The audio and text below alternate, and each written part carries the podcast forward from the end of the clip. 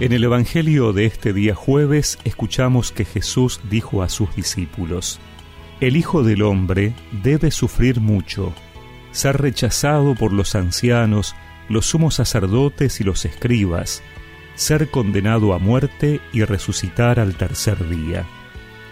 Después dijo a todos, El que quiera venir detrás de mí, que renuncie a sí mismo, que cargue con su cruz cada día y me siga porque el que quiera salvar su vida la perderá, y el que pierda su vida por mí la salvará.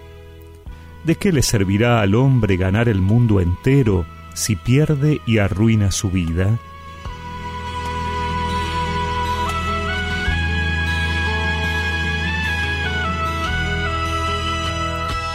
Jesús es claro y sincero con sus discípulos y les anticipa qué sucederá con él cuál es el camino que debe recorrer como Mesías y Salvador.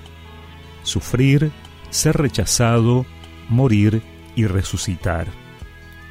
De acuerdo a las expectativas religiosas que tenían en la época, muchos esperaban que el Salvador fuera alguien poderoso, que derrotara a los enemigos y convirtiera al pueblo en una potencia entre las naciones de la época.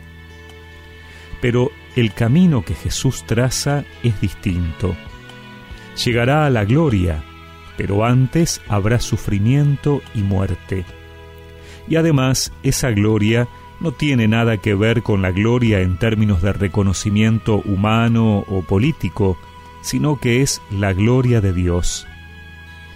En el inicio de esta cuaresma se nos recuerda que el camino de los discípulos es ese la cuaresma, como tiempo de conversión, nos hace repensar si estamos buscando la gloria humana, el poder, el reconocimiento, lo material, o la gloria de Dios, que necesariamente significa seguir al Maestro tomando la cruz que Él mismo cargó. Y esa cruz es la consecuencia de nuestra vida de fe. La cruz es el sufrimiento por el rechazo que provoca declararnos creyentes, vivir una vida de acuerdo a las enseñanzas del Señor y tener los criterios y actitudes de Jesús.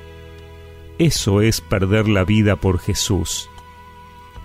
Este es el tiempo para volver a ver qué estamos buscando en la vida, el tiempo para dejarnos iluminar por la misericordia de Dios y volver a la casa del Padre para retomar el camino perdido en la búsqueda de nuestra felicidad, la auténtica felicidad que solo nos puede asegurar Jesús.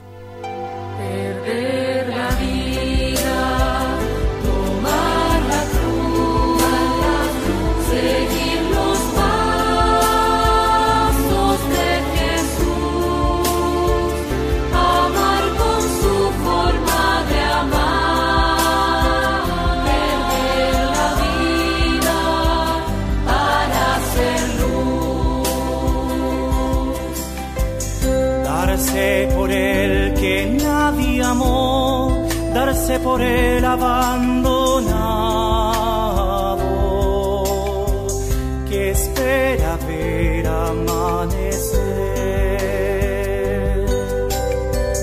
Prestar oído a su clamor, amar como un enamorado que nadie quiere. Y recemos juntos esta oración. Señor, dame la valentía de tomar tu cruz llevando una vida en sintonía plena con mi fe. Amén. Y que la bendición de Dios Todopoderoso, del Padre, del Hijo y del Espíritu Santo los acompañe siempre.